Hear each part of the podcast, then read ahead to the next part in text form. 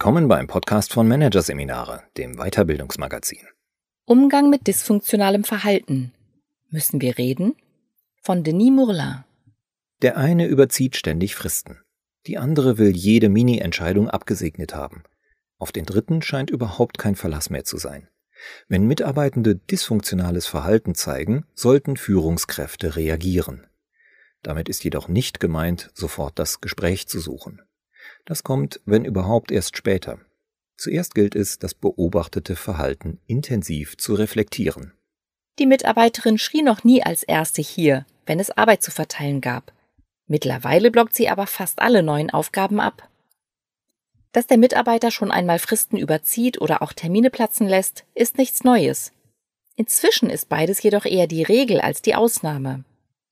Die Kollegin, die immer schon für einen leichten Kontrolltick bekannt war, nervt mittlerweile alle mit ihren ständigen Nachfragen und Abstimmungsmails, in denen das CC immer größere Kreise zieht. Oder der Teamkollege, der zwar nie besonders meinungsstark war, mittlerweile aber zu allem Ja und Amen sagt, auch dann, wenn er es definitiv besser wissen müsste. Kommt Ihnen einer oder mehrere dieser Fälle bekannt vor? Immer mehr Führungskräfte berichten davon, dass sich im Zuge von pandemiebedingter Virtual Work in den vergangenen Jahren dysfunktionale Verhaltenstendenzen einzelner Teammitglieder verstärkt haben, teils im bedenklichen Maß. Was früher als verzeihliche Eigenart, als Marotte oder auch sympathische Schwäche galt, hat sich in manchen Fällen zu einem echten Problem für die Zusammenarbeit, den Gruppenzusammenhalt und die Teamperformance entwickelt. Dieses Phänomen dürfte vor allem damit zusammenhängen, dass Virtual Work deutlich resonanzärmer ist als die Vor-Ort-Zusammenarbeit. Es fehlen, zumindest weitgehend, die Blicke, die Gesten, die Körpersprache, die Tonlagen, Zwischentöne oder kleine Kommentare, über die sich die Teammitglieder bewusst und unbewusst permanent gegenseitig Feedback geben und so ihr Verhalten gegenseitig regulieren, etwa eben frühzeitig signalisieren, wenn ein Verhalten als unangemessen erlebt wird. Gleichzeitig findet weniger Nachahmung statt, ein weiterer wichtiger Mechanismus, der dysfunktionalen Verhaltenstendenzen kontinuierlich entgegenwirkt. Gruppensoziologisch ausgedrückt, die Wirkung des Kollektivs als Korrektiv ist im virtuellen Kontext signifikant schwächer. Folglich ist es nur normal, dass dysfunktionale Tendenzen einzelner Teammitglieder in diesem stärker durchschlagen. Das heißt allerdings nicht, dass man diese als Führungskraft zu akzeptieren habe und sie am besten ignorieren sollte, solange sich der Schaden in Grenzen hält. Allein schon deshalb nicht, weil ansonsten die Gefahr groß ist, dass einem oder auch einem anderen Teammitglied irgendwann der Kragen platzt und die Situation eskaliert. So wie immer bei als dysfunktional wahrgenommenem Verhalten gilt, ratsam ist es, rechtzeitig zu reagieren wobei mit reagieren nicht gemeint ist, sofort ein Feedbackgespräch mit der betreffenden Person zu führen, wie es in vielen Führungsbüchern geraten wird. Das kommt, wenn überhaupt, erst später. Sinnvoller ist es, zuerst einmal das beobachtete Verhalten intensiv zu reflektieren. Am besten beginnt man dabei ganz vorne, dort wo alle Verhaltenstendenzen ihren Ursprung haben, bei den menschlichen Grundbedürfnissen. Theorien darüber, was Menschen im Innersten antreibt, gibt es in der Psychologie viele. Eine praxisbewährte ist die Konsistenztheorie von Klaus Grave, in der der psychologische Psychotherapeut vier Grundbedürfnisse nennt. Das Bedürfnis nach Bindung, das Bedürfnis nach Orientierung und Kontrolle, das Bedürfnis nach Lustgewinn und Unlustvermeidung sowie das Bedürfnis nach Selbstwerterhöhung und Selbstwertschutz. Komplettiert wird sein Bedürfnismodell durch eine Art Metabedürfnis, das über den anderen Bedürfnissen schwebt und in diese hineinwirkt. Das nach Stimmigkeit und Konsistenz. Zusammengenommen bilden die fünf Bedürfnisse ein griffiges Instrumentarium für die Reflexion.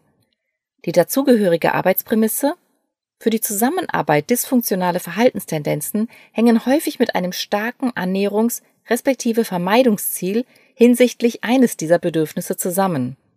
So lässt sich etwa die Tendenz mancher Personen, lieber dreimal zu planen und sich siebenmal abzusichern, als einmal auszuprobieren, über eine starke Annäherung ans Kontrollbedürfnis erklären. Während Personen, die es tunlichst vermeiden, sich auf etwas festzulegen, hinsichtlich dieses Bedürfnisses eher auf Vermeidung gepolt sind.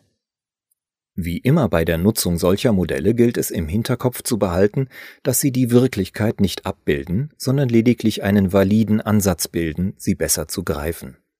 Auf die aus ihnen gezogenen Ableitungen sollte man sich also nicht versteifen. Genauso wenig wie auf alle anderen Einschätzungen, zu denen man über das beobachtete Verhalten kommt. Da wir Menschen nicht in die Köpfe schauen können, lässt sich ein Irrtum nicht ausschließen. Ein Danebenliegen ist bis zu einem gewissen Grad sogar wahrscheinlich. An dieser Stelle mag die eine oder der andere sich fragen, ist es dann nicht doch sinnvoller, direkt das Gespräch zu suchen, anstatt lange zu reflektieren und herumzuanalysieren? Ist es nicht. Zuerst einmal macht eine vorherige bewusste Reflexion schon deshalb Sinn, weil sie Dampf aus dem Kessel nimmt. Wenn wir versuchen, das Verhalten einer Person zu verstehen, vor allem, wenn wir uns dabei auf die Frage konzentrieren, aus welchen Bedürfnissen es wohl resultiert, wird uns schnell bewusst, dass sie das Verhalten nicht zeigt, um uns persönlich zu verletzen, sondern weil es letztlich in ihrer Natur liegt. Zweitens schadet es nie, sich in andere Menschen und ihre Beweggründe hineinzudenken. Dies schult die Empathie, eine der wichtigsten Führungskompetenzen überhaupt. Und drittens, Eventuell erkennen wir so, dass das Problem gar nicht auf Seiten der Mitarbeiterin oder des Mitarbeiters liegt, sondern wir selbst das Problem sind. Oder zumindest ein Teil davon. Zur Reflexion gehört nämlich immer auch ein Blick in den Spiegel. Konkret gilt es, sich vor allem zu fragen, bin ich vielleicht selbst Auslöser des dysfunktionalen Verhaltens? Schüre oder befördere ich es auf irgendeine Art und Weise? Ein banales Beispiel. Der Teamleiter ärgert sich darüber, dass sich eine Mitarbeiterin oft ein paar Minuten zu spät zum virtuellen Wochenmeeting einloggt. Dabei hat er selbst die Pünktlichkeitslatte in der Gruppe gesenkt, weil er in den ersten Meetings häufiger hat auf sich warten lassen. Ein diffizileres Beispiel.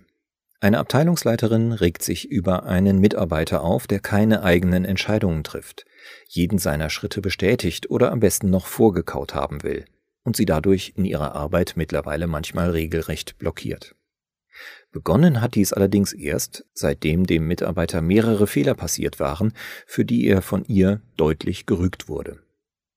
Um das künftig zu vermeiden, Bedürfnis nach Selbstwertschutz, geht er nun lieber auf Nummer sicher. Gleichzeitig hat er gemerkt, dass die Beziehung zur Führungskraft seit seinen Fehlern abgekühlt ist. Seine ständigen Fragen sind letztlich auch Versuche, wieder mehr Nähe herzustellen, Bindungsbedürfnis. Ein Gespräch über das dysfunktionale Verhalten des Mitarbeiters wäre in diesem Fall sehr wahrscheinlich kontraproduktiv, weil es seine Unsicherheit nur verstärken würde, sprich die Bedürfnisse nach Selbstwertschutz und Bindung würden noch stärker Alarm schlagen. Wahrscheinlich sehr hilfreich für eine mittelfristige Verhaltensänderung wäre es dagegen, wenn die Abteilungsleiterin dem Mitarbeiter deutlich macht, dass sie seine Arbeit schätzt und statt Distanz mehr Nähe zu ihm sucht und so seinen alarmierten Grundbedürfnissen sozusagen entgegenkommt. Neben der eigenen Rolle gilt es zudem, die eigene Wahrnehmung zu hinterfragen. Ist das Verhalten des Mitarbeiters tatsächlich so gravierend? Oder dramatisiere ich es in meinem Kopf? Etwa deshalb, weil ich aufgrund von Stress gerade besonders dünnhäutig bin. Oder deshalb, weil es eines meiner eigenen, per se ausgeprägteren Grundbedürfnisse verletzt. Bedacht werden sollte auch, dass einem die subjektive Wahrnehmung aufgrund äußerer Umstände bekanntlich erhebliche Streiche spielen kann. Das beste Beispiel liefern die Ampeln, die immer alle dann rot sind, wenn man es besonders eilig hat. Zudem bleiben naturgemäß negative Ereignisse viel deutlicher in Erinnerung als normale Abläufe. Aus dem einen Mal von 20 Malen, in denen die Mitarbeiterin einen Termin nicht eingehalten hat, wird so leicht die Überzeugung, Nie hält sie Termine ein. Sinnvoll ist darüber hinaus, bei der Reflexion den Fokus nicht ausschließlich auf das beobachtete dysfunktionale Verhalten zu legen, sondern gleichzeitig immer auch nach funktionalem Verhaltenstendenzen Ausschau zu halten, die man bislang vielleicht nicht oder nur am Rande registriert hat. Denn besonders ausgeprägte Grundbedürfnisse schüren nicht nur für die Zusammenarbeit negative Verhaltenstendenzen, sondern begründen oft auch im Arbeitskontext wertvolle Persönlichkeitsausprägungen. So besitzen etwa Menschen, die in Bezug auf das Bedürfnis nach Kontrolle ein starkes Vermeidungsverhalten zeigen, oft eine große Ambiguitätstoleranz.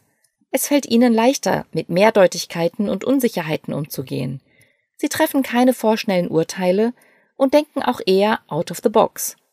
In der Folge sind sie oft unter anderem gut darin, Prozesse zu analysieren und zu optimieren, neue Wege der Zusammenarbeit auszuprobieren, Tools zu testen oder kreative Lösungen zu entwickeln. Wie der betreffende Mitarbeiter oder die betreffende Mitarbeiterin die eigenen Stärken im Job noch besser einsetzen kann, kann dann mit auf die Agenda eines Feedback-Gesprächs gesetzt werden, das nach ausführlicher Verhaltensreflexion unter Umständen angesetzt wird. Das hat auch psychologische Vorteile für beide Seiten. Auf der einen Seite fällt es den meisten Führungskräften leichter, ein Mitarbeitergespräch einzuberaumen, wenn nicht nur negative, sondern auch positive Beobachtungen der Anlass sind, weil sich ihr eigenes Bindungsbedürfnis in diesem Fall sozusagen weniger Sorgen um die Beziehung zum Teammitglied macht. Während auf der anderen Seite die Gefahr geringer ist, dass sich das Teammitglied im Gespräch wie auf der Anklagebank fühlt. Auch wenn das Team überwiegend oder gar ausschließlich virtuell zusammenarbeitet, ist es ratsam, das Feedbackgespräch, wenn irgend möglich, von Angesicht zu Angesicht zu führen. Denn selbst wenn man die grundlegende Feedbackregel, immer zwischen Person und Verhalten zu trennen, akribisch befolgt, bleiben Rückmeldungen zum Verhalten einer Person etwas Persönliches, werden leicht persönlich genommen und sind mithin heikel. Emotionale Nähe ist daher in einem Feedbackgespräch immer ein wichtiger, vor allem vertrauensfördernder Faktor. Und Vertrauen lässt sich im virtuellen Austausch deutlich schwerer herstellen als im echten Gespräch. Allein schon deshalb, weil die Gesprächspartner dabei in unterschiedlichen eigenen Umgebungen sitzen. Die wichtigste Erfolgszutat für das Gespräch ist eine gelassene und wertschätzende Haltung. Um eine solche zu fördern, hilft es, sich noch einmal bewusst zu machen, dass das Verhalten des Gegenübers nicht gegen einen selbst gerichtet ist, sondern es letztlich, wie gesagt, in dessen Natur, genauer gesagt in dessen Grundbedürfnissen liegt. Und schließlich streben wir alle danach, unsere Bedürfnisse zu befriedigen. Das ist menschlich.